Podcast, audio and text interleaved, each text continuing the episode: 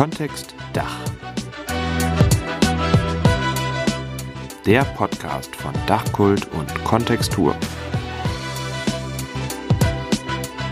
Hallo und herzlich willkommen zu Kontext Dach, dem Podcast von Dachkult und Kontextur.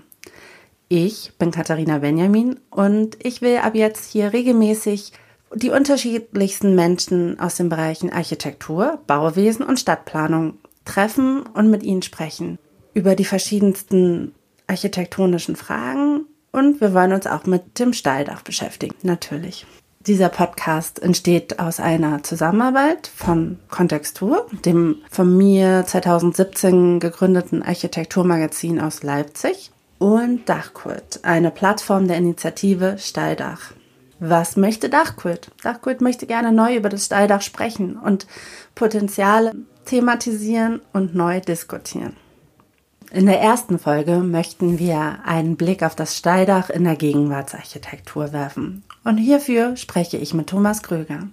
Thomas Krüger ist seit 19 Jahren selbstständiger Architekt in Berlin und seit 2019 ist er ebenfalls Professor für Baukunst an der Kunstakademie in Düsseldorf. Er sagt von sich, ich baue Häuser, manchmal um oder aus, oft auch neu, aber immer komplett. Und ich freue mich sehr auf das Gespräch mit ihm und ich möchte mich auch nochmal bei euch für die Fragen bedanken, die ihr über den Kontextur Instagram-Kanal eingeschickt habt. Ich habe viel davon mitgenommen und als erstes habe ich ihn gefragt, wie bist du zur Architektur gekommen? Das Interview.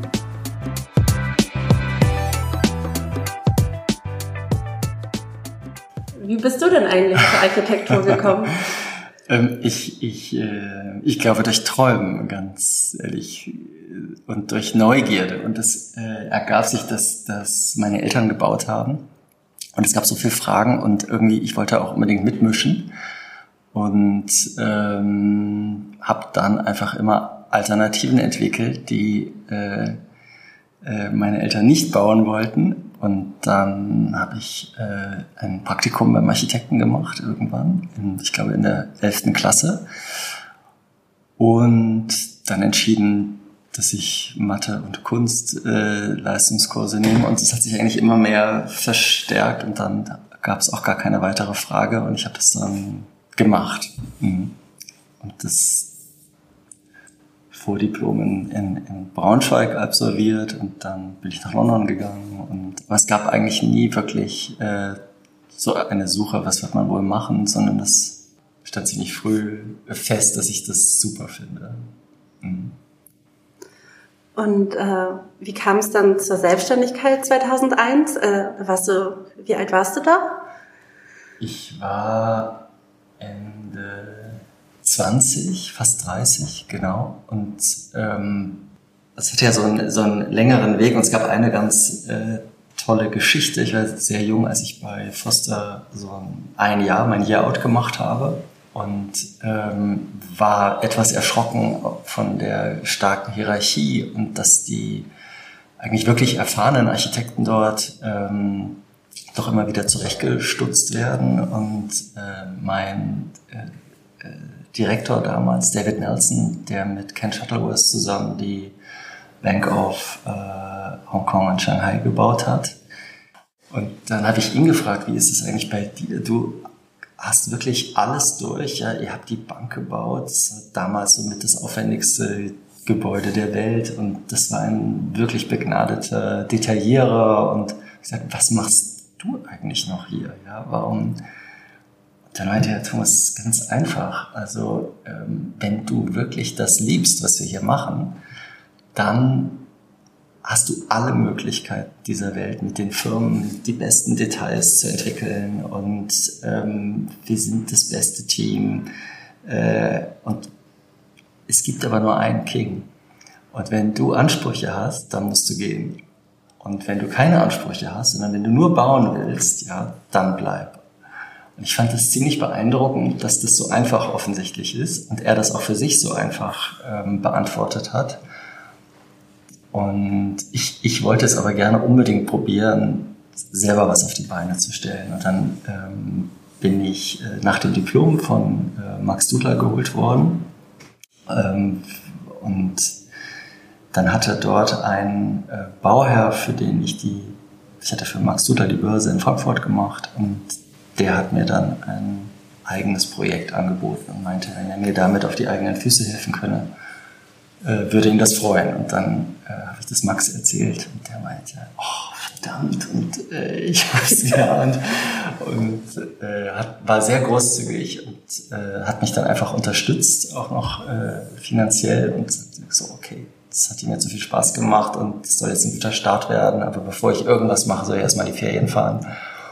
Und ähm, ja, so ging das los. Du hast eben gesagt, ähm, dass Architektur ganz viel für dich mit Träumen auch zusammenhängt. Wer oder was hat dich denn architektonisch geprägt? Oder sind das wirklich deine Träume, die dich prägen? Also das ist tatsächlich äh, unterschiedlich. Ich habe ähm, eigentlich schon in Braunschweig, aber dann insbesondere auch in London. Ähm, ich habe bei Peter Cook studiert und da ging es darum, äh, wie stellt man eigentlich dar? Was, was für Bilder will man erzählen und welche Obsessionen will man erzählen? Und ich hatte eigentlich immer den Eindruck, ich würde lieber städtebaulich arbeiten. Städtebauliches Arbeiten war gar kein Begriff, den man, den man bei Peter Cook finden konnte. Und ich hatte dann das Glück, dass es eine große Auseinandersetzung mit äh, Cedric Price gab, der doch ein ganz, ganz toller Lehrer ist und dann immer noch mal so auf um was geht's hier überhaupt zurückgeworfen hat. Diese Frage. Und ich habe wahnsinnig viel gelesen, aber eher Roman. Ich habe ganz viel Russen gelesen, Gogol und ähm, da darüber sozusagen äh, parallel das gedacht, was ich eigentlich machen wollte in der Architektur und hatte immer so einen merkwürdigen Seiteneinstieg, wie das, wie das funktionieren sollte.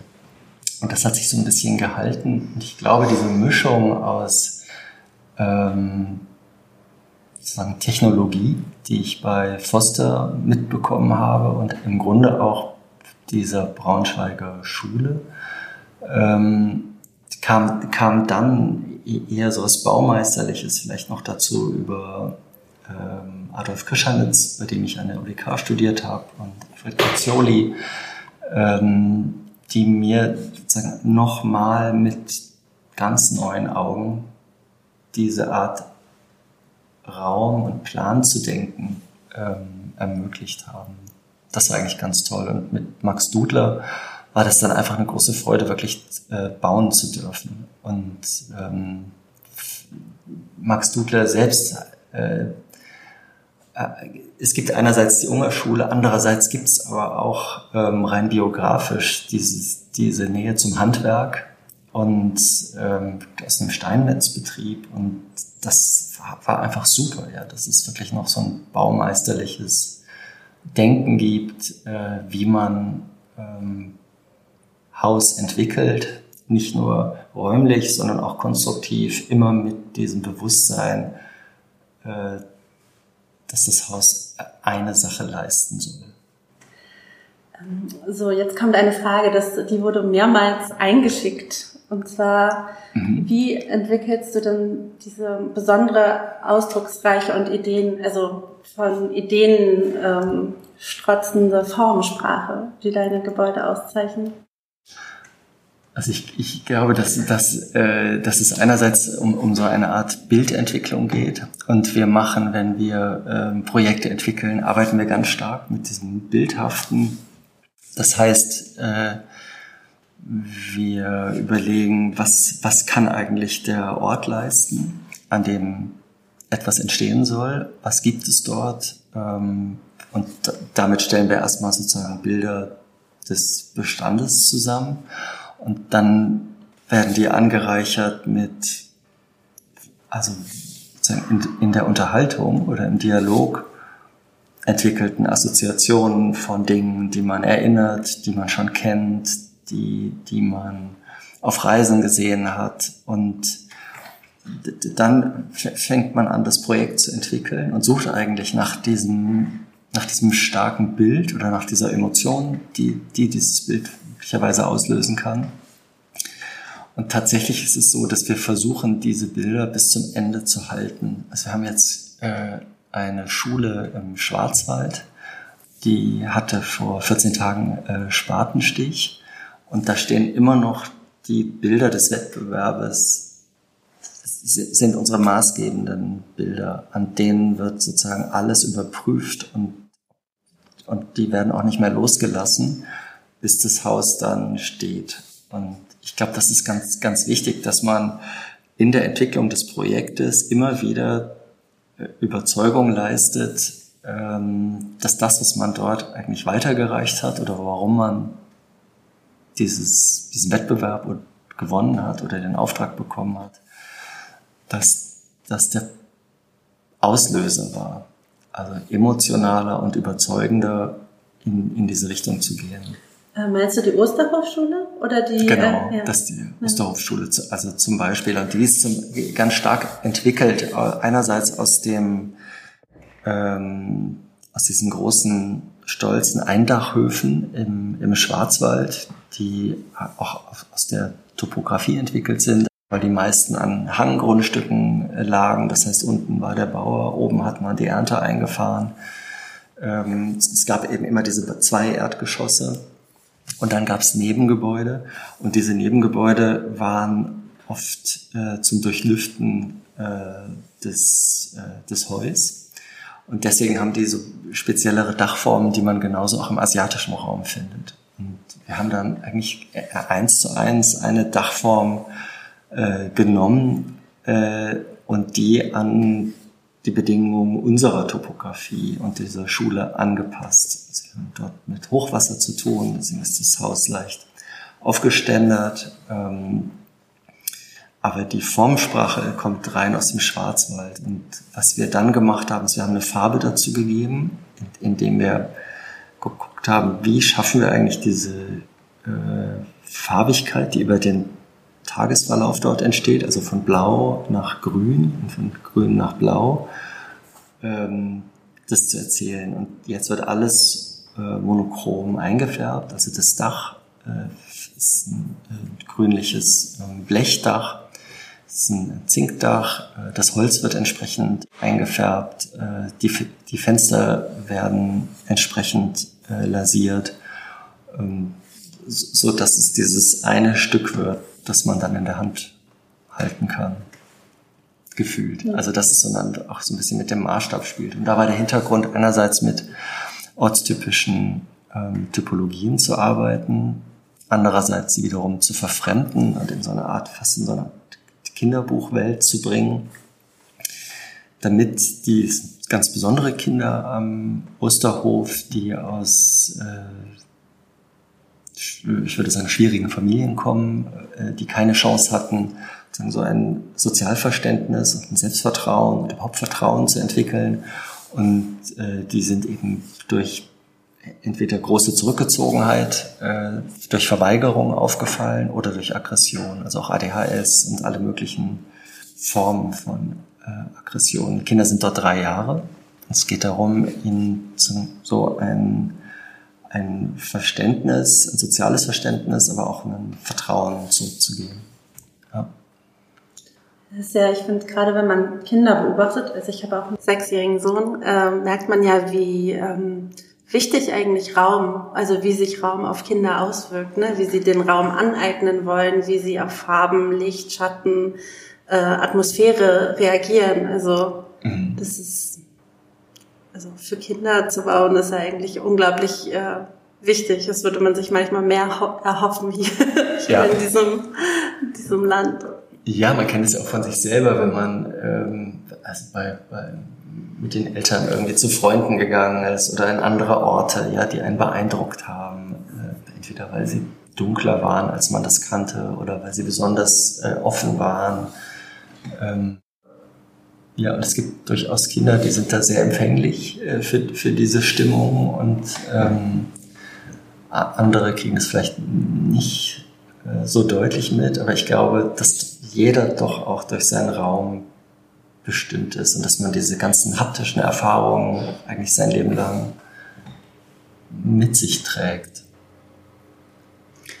Gibt es dann auch ähm, Leute, die sehr negativ auf diese Formensprache reagieren? Also ich hatte bei dem Archithese-Vortrag was äh, bei der anderen Schule, was erst dieses lange, unglaublich, dieses lange Gebäude war, hattest du gesagt, dass du da einen Brief bekommen hast und den du dann auch wirklich reagiert genau. hast und dass es dann äh, geteilt wurde und dann zwei Baukörper waren, die so zueinander laufen. Ja, und das, das, das äh, hatte mehrere Gründe. Ähm, das war wirklich ein recht emotionaler Brief, ähm, der an der Typologie selbst gar nichts geändert hat, aber wohl an der Organisation der Schule, also wie sie funktioniert. Und ich fand das absolut nachvollziehbar, dass man nicht zu lange Korridore laufen will und dass ähm, man vielleicht doch daran denken sollte, wenn man so es ent, ent, entwickelt, auch städtebaulich entwickelt, dass Radikalität vielleicht ein Thema ist, der uns begeistert und wichtig ist, aber wir sind auch nicht diejenigen, die sozusagen den täglichen Betrieb leisten. Und ähm, diesen Punkt fand ich sehr nachvollziehbar. Ich fand auch nachvollziehbar, dass es wichtig war, nochmal einen Ort zu entwickeln im Außenraum, der gefasster ist. Und ähm, das haben wir, glaube ich, mit diesen dann zwei Schulkörpern und zwei Langhäusern eigentlich auch überzeugend hinbekommen.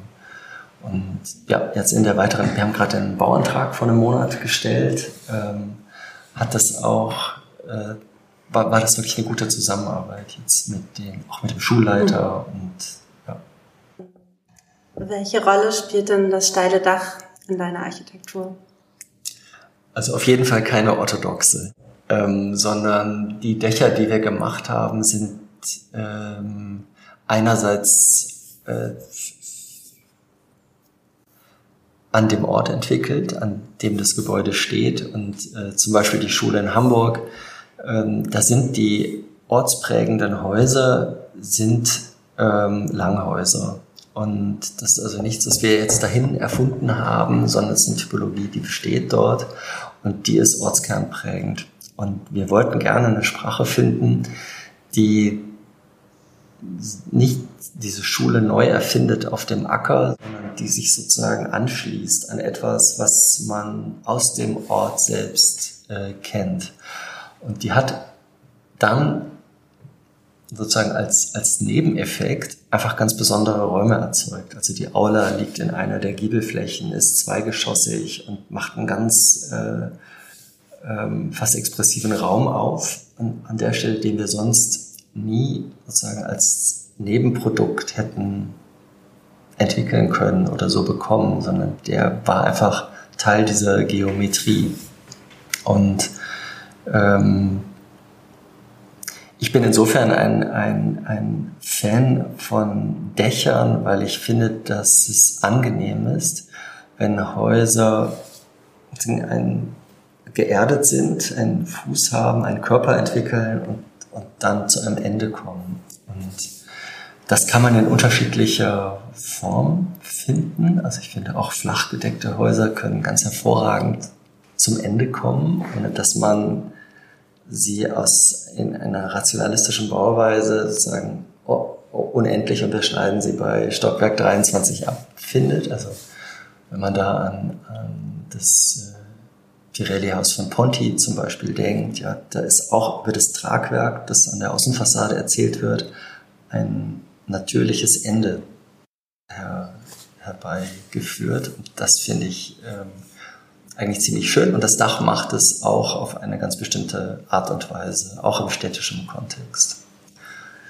In Berlin kennen wir das gar nicht so, weil, weil wir hier sehr viele Notdächer haben und eigentlich so eine historische Dachlandschaft abgeschert wurde. Ähm, gibt es noch vereinzelt in Charlottenburg oder in, am, am Kudamm gibt es einfach noch tolle Dächer, die auch helfen, sich selbst zu verorten, weil sie, weil sie wiedererkennbar sind und weil sie äh, prägnant sind.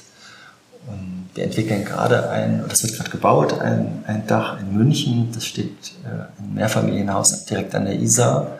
Und auch das bekommt ein sehr ausdrucksstarkes Dach, weil es auch in einer Reihe von, von Dachanlagen steht. Ja. der schöne Nebeneffekt sind natürlich die Räume, die da drin sind. Also äh, zum einen äh, äh, hat man mehr Volumen im Raum, wenn man äh, dieses Dachvolumen sozusagen additiv behandelt und andererseits gibt es auch sehr spezielle äh, Formen innerhalb einer Dachlandschaft. Nach welchen räumlichen Qualitäten suchst du denn in deinem Schaffen, in deiner Architektur?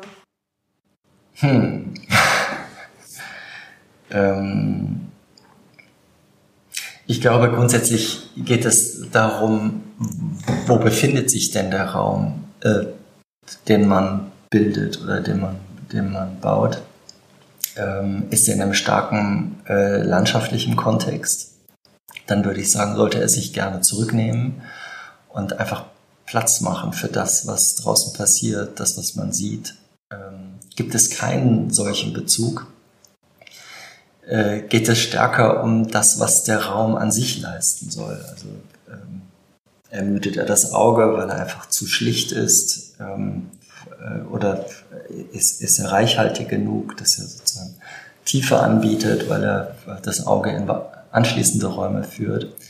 Ich glaube, es geht am Ende immer so um ein Ausgewogensein dessen, was, was soll er können, also was macht man darin, ähm, wie hält man sich dort auf.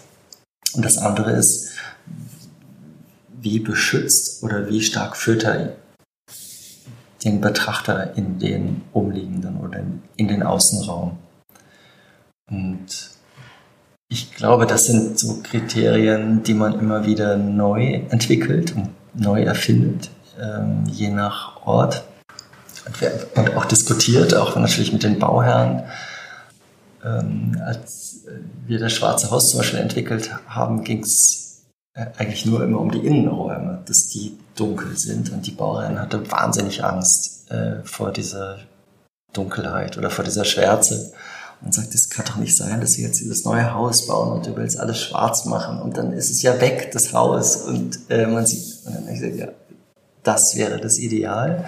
Und dann haben wir ganz viele Bilder gezeigt ähm, von, von asiatischen Häusern, die sich sehr sozusagen auf, auf so eine Art Fenster reduzieren, nämlich den Blick von innen nach außen, wo ähm, auch dort die Dachstühle sehr dunkel sind und die wenigen Reflexionen eigentlich nur sehr zurückgenommen sind von weißen oder von hellen Flächen. Und als wir dann in diesem noch sozusagen ganz hellen Haus standen und die Räume so ganz klar sahen und es anfing dunkel zu machen, ich war mir natürlich auch total unsicher, ob das aufgeht oder nicht. Und als es dann fertig war und man plötzlich in diese dunkel, also es ist nicht dunkel darin, man, man, man hat dasselbe Licht, aber man hat keine Eigenreflexion. Der Raum hat nicht mehr reflektiert und das Außen und die Farbigkeit draußen war so viel stärker. Es war im Grunde wie so ein, ja, wie bei der Musikanlage, ein Verstärker, wo jeder Ton nochmal so, so klangvoller wurde. Das war ein ziemlich tolles, tolle Erfahrung und ähm, die Ängste waren weg, die Bauherrin glücklich.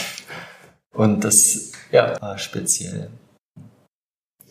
Wie überprüfst du das im Planungsprozess? Also arbeitest du viel auch mit so Szenenmodellen, also so 1 zu 20? Ähm Tatsächlich leider nicht. Also wir machen sehr viel äh, auch über 3D äh, am Testen. Wir arbeiten im Modell fast nur städtebaulich. Und dann sozusagen an, an die Figur tasten wir uns auch entweder ähm, über Knetmodelle oder tatsächlich über hölzerne Modelle.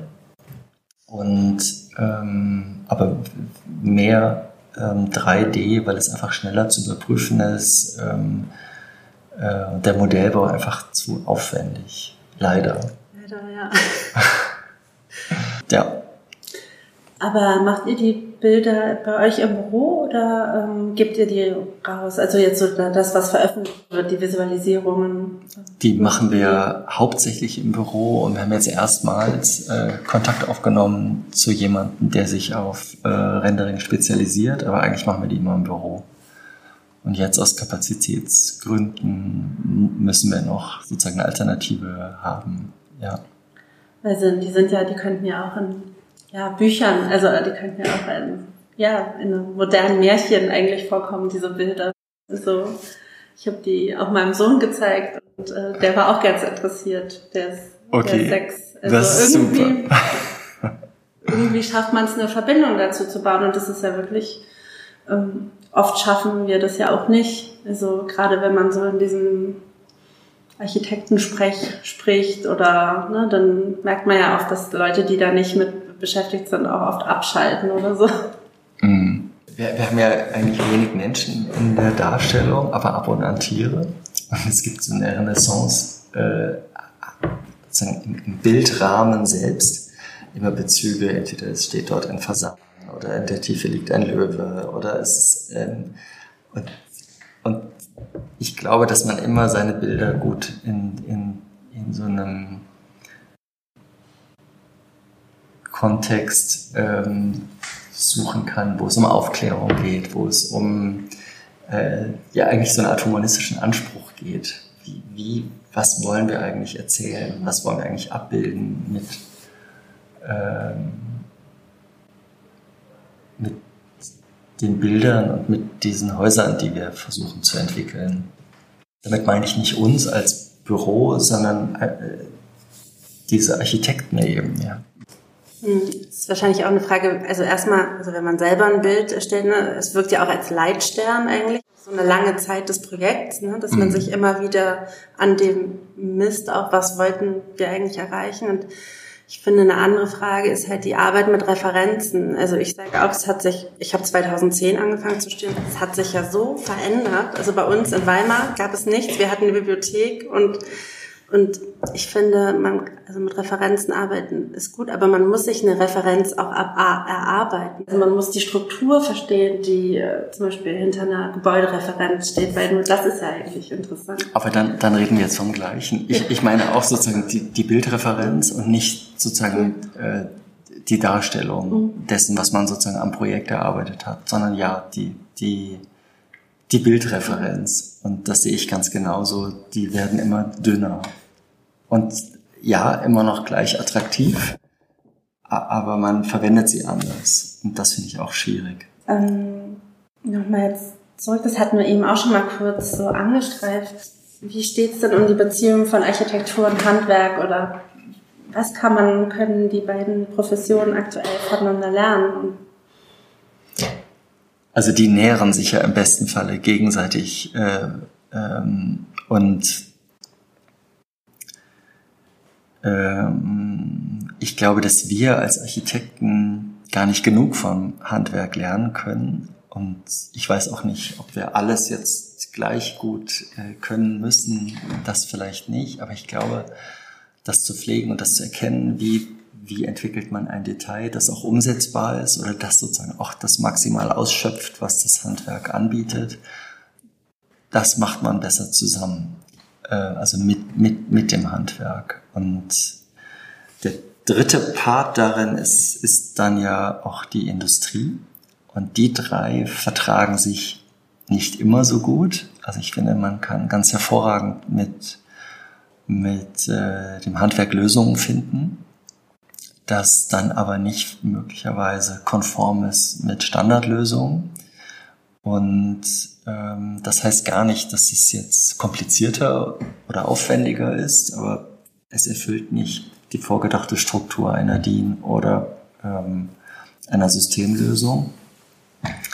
Und äh, das können wir entwickeln.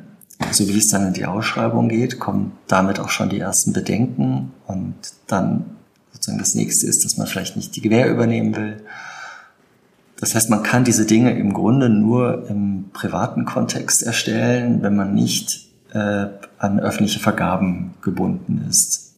Und das finde ich ein bisschen bedauerlich. Und ähm, da, muss, da gilt es noch ein bisschen weiterzuarbeiten. Und über lang ähm, vernichtet das ja auch das Handwerk in der Form. Ne? Also in Sachsen ist das schon ganz oft so, dass man die Handwerker oder es sind auch größere Zusammenschlüsse dann oft auch nur noch die Standardlösung anbieten. Ne? Also wenn man sagt, ich möchte jetzt einen, einen ganz einfachen Putz oder so.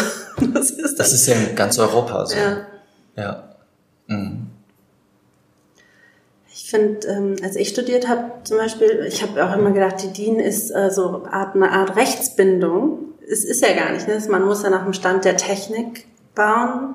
Und äh, die, die DIN ist genau eigentlich ein Verein. Es ist, aber die hat ja so ein gutes Marketing, dass man denkt, man, also man ist hörig. Ja, ne? Äh, äh, es, es, am Ende ist es äh, sozusagen äh, doch eine rechtliche Prüfung, weil die Gutachter sich natürlich ja. darauf beziehen. Und dann will ich uns sehen, wie wir sozusagen gegenargumentieren. Das ist wirklich schwierig. Und insofern muss man sich gut absichern und alle müssen zustimmen und man muss gut aufklären. Ich glaube, im Moment gibt es eine Entwicklung, wo man einerseits nur diesen Standard durchklopft äh, und dann wiederum besondere Projekte macht, wo die Baulandschaft selber sieht, auf keinen Fall will ich in so einer Pampe wohnen, ja, sondern ich möchte das sozusagen handwerklich angehen. Und da gibt es noch äh, so handverlesene ähm, Handwerksbetriebe, die noch nach alten Techniken verstehen, wie man einen Putz anrührt und welche Öle da reinkommen und wie man den richtig binden lässt. Und, äh, und das ist da, da, da gibt es sozusagen noch eine Unabhängigkeit, die aber unbedingt gewünscht sein muss und die im Moment natürlich auch noch teurer ist, als ähm, vorgedachte Produkte zu verwenden. Äh, aber ich habe auch ein bisschen das Gefühl, dass auf jeden Fall das Bewusstsein kommt zurück. Kommt zurück. Ja. Und, ähm, das hast du äh, habe ich gerade auch ein Interview mit dir, dass du gesagt hast, dass du es so schade findest, dass Dinge immer teurer werden, aber immer weniger wert sind. Mhm. Und ja, da, das wäre ja gut, wenn man das so in diesem kleinen Rahmen, in dem man wirken kann, ändern kann. Ne? Also einfach, ja. dass man schon lang ein Haus für 100 Jahre baut, damit ist man ja sozusagen schon heutzutage subversiv. Das stimmt.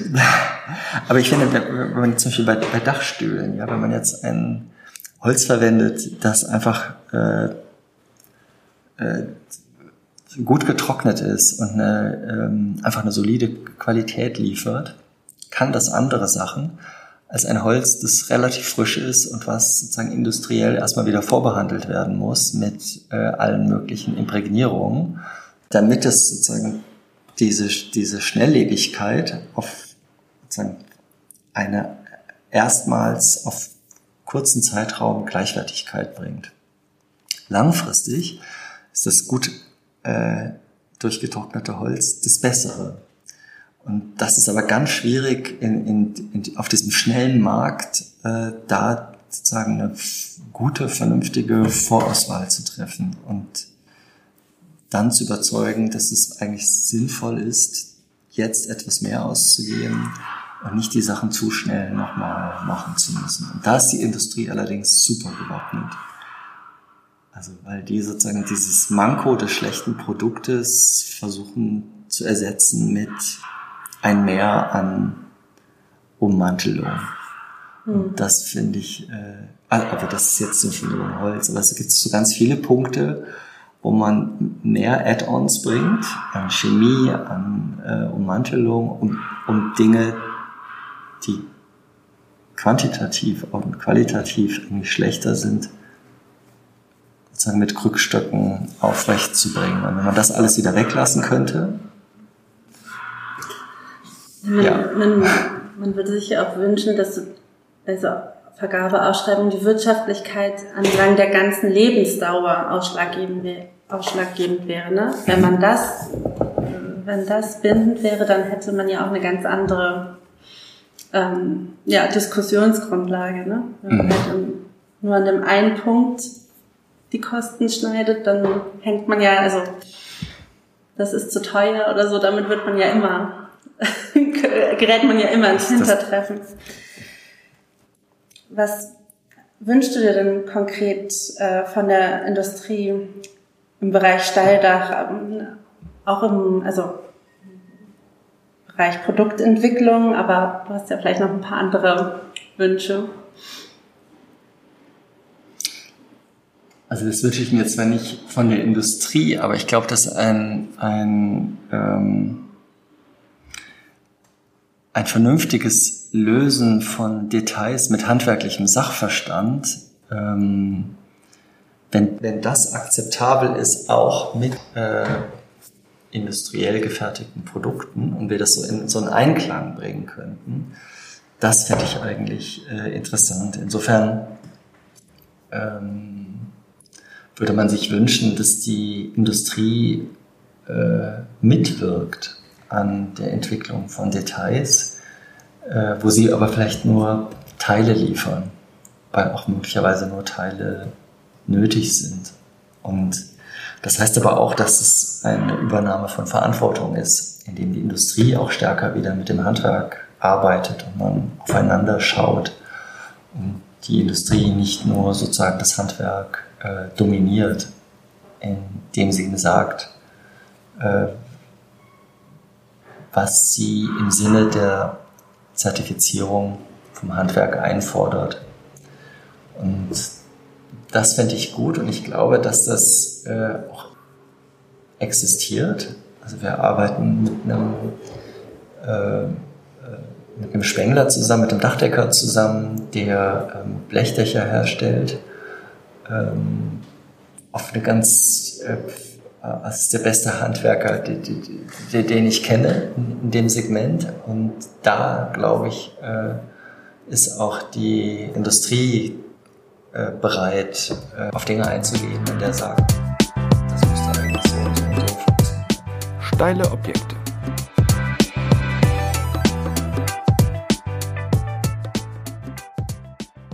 Nachdem wir jetzt einiges von Thomas Kröger selbst gehört haben, würde ich jetzt gerne noch einen kurzen Blick auf drei von ihm realisierte Gebäude in der Uckermark werfen, die mir irgendwie sofort in die Gedanken kommen, wenn ich ähm, Thomas Kröger höre oder wenn ich was von ihm sehe.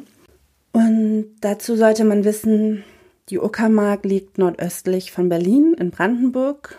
Ähm, es handelt sich um eine Endmorellenlandschaft die stark von der Eiszeit geprägt ist.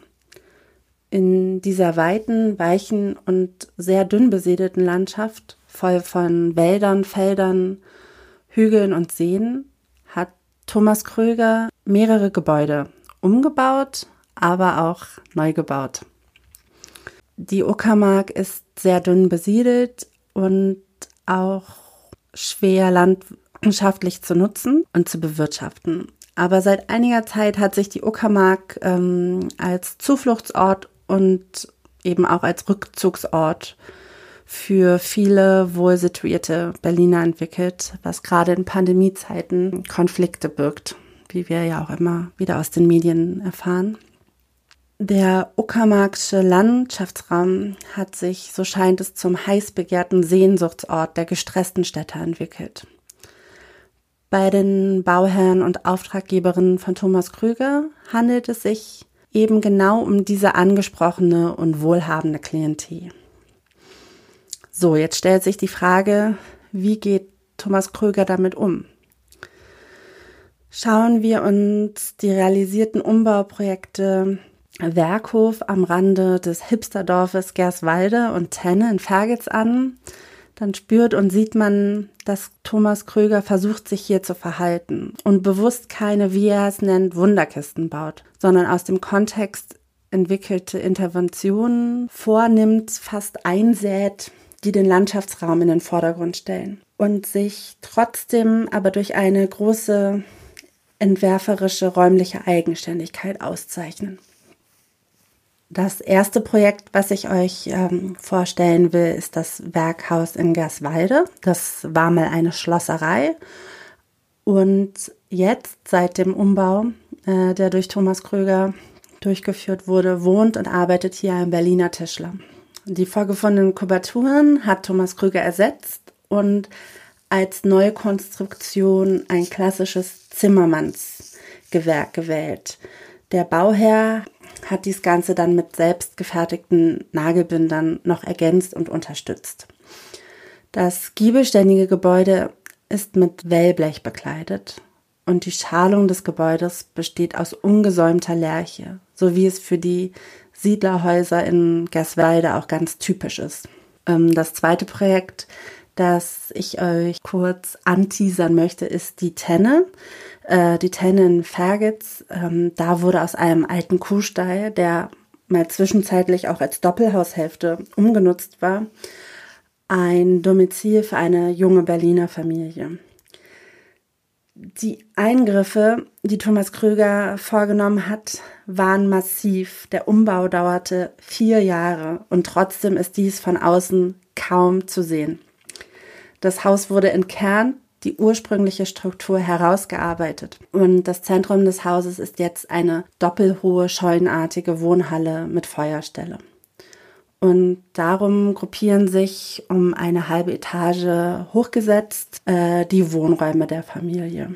Wie eben schon kurz angesprochen, trotz der massiven Intervention und der langen Umbauzeit blieb das Gebäude in seinen Außenflächen fast unberührt.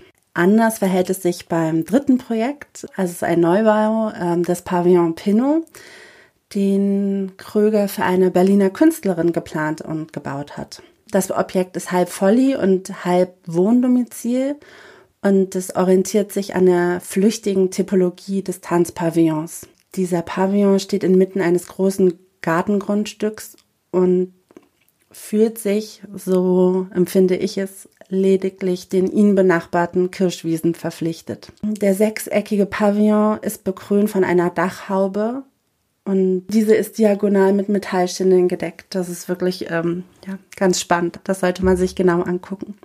Aber dies war jetzt nur mein kurzer Blick auf ähm, drei von Thomas Krügers sehr spannenden Projekten.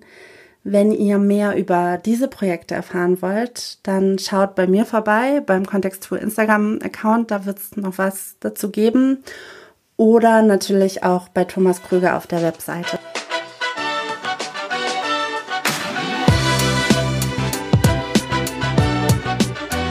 haben von Thomas Kröger gehört, dass er sich von der Industrie mehr Einfachheit wünscht, weniger Fixierung auf Normen und komplizierte technische Lösungen.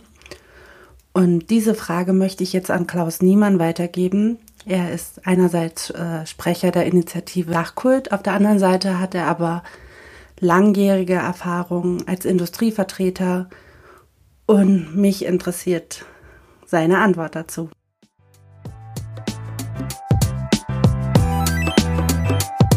Das Dachkult Fazit mit Klaus Niemann.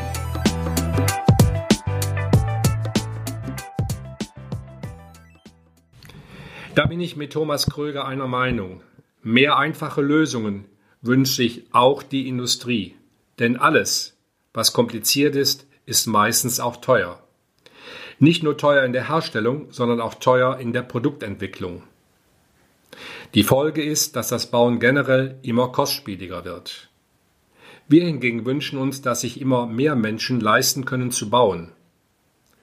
Wenn mehr Einfachheit bedeutet, dass nicht nur leichter und schneller und authentischer gebaut wird, sondern auch günstiger, dann gehen wir selbstverständlich diesen Weg gerne mit. Doch das ist bekanntlich einfacher gesagt als getan.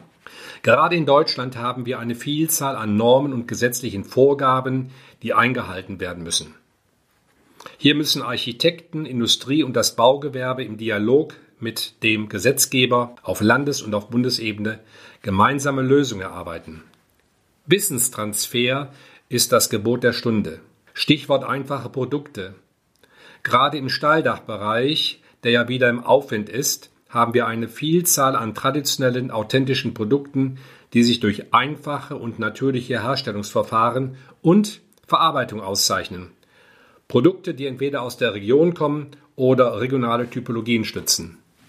Und wie wichtig das für die Baukultur ist, stellt auch Thomas Kröger mit seiner Architektur, die auf den regionalen Kontext Bezug nimmt, immer wieder eindrucksvoll unter Beweis. Abschließend noch ein sehr bemerkenswertes Zitat aus dem Interview mit Thomas Kröger. Dächer helfen dem Menschen, sich zu verorten, weil sie wiedererkennbar und prägnant sind. Dem ist meinerseits nichts hinzuzufügen.